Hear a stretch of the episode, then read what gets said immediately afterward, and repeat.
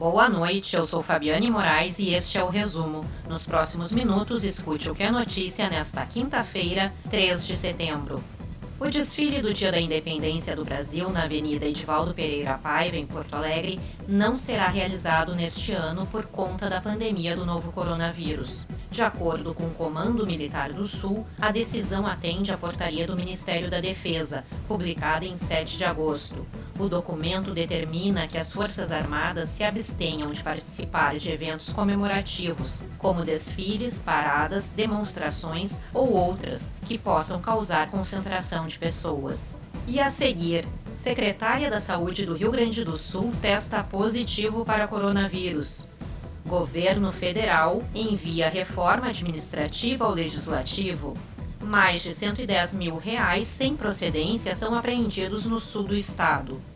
A secretária da Saúde do Rio Grande do Sul, Arita Bergman, de 72 anos, testou positivo para coronavírus. Ela está em isolamento social após sentir sintomas leves, como irritação na garganta e coriza a secretária foi submetida a um teste laboratorial que revelou o contágio pelo vírus. Conforme o governo, ela segue trabalhando de forma remota.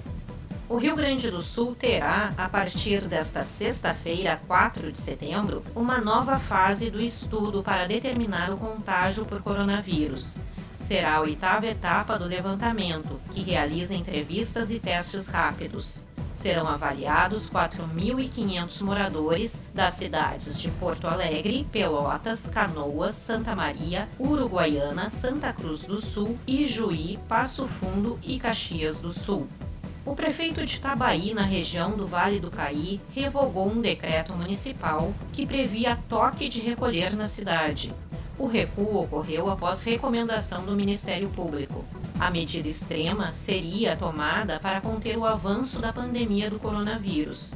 Pelo decreto, a circulação de pessoas no município durante 15 dias deveria ser restrita a serviços essenciais, das 8 da noite até às 6 da manhã do dia seguinte. O Executivo Federal apresentou hoje uma proposta de reforma administrativa. O texto que vai tramitar na Câmara e Senado prevê a eliminação da licença-prêmio aumentos retroativos, férias superiores a 30 dias por ano e adicional por tempo de serviço. Conforme o texto, também será eliminada a aposentadoria compulsória como punição, entre outras. O texto já é alvo de críticas, pois não atinge categorias específicas como juízes, membros do Ministério Público, militares e parlamentares. A colisão entre um carro e um caminhão causou a morte de um homem entre Antônio Prado e Ipê, na Serra Gaúcha. A vítima do acidente foi identificada como Rodrigo Ribeiro, de 40 anos. Ele estava no palio que bateu de frente em um caminhão no quilômetro 130 da ERS 122. Uma ação apreendeu 117 mil reais na BR-116 em Pelotas, na região sul do estado. A descoberta dos valores ocorreu quando agentes da Polícia Rodoviária Federal abordaram uma caminhonete com placas de Camboriú, Santa Catarina. O dinheiro em espécie estava no fundo de uma bolsa e não teve a origem comprovada. A condutora de 54 anos e o filho dela de 29 foram encaminhados à Polícia Federal.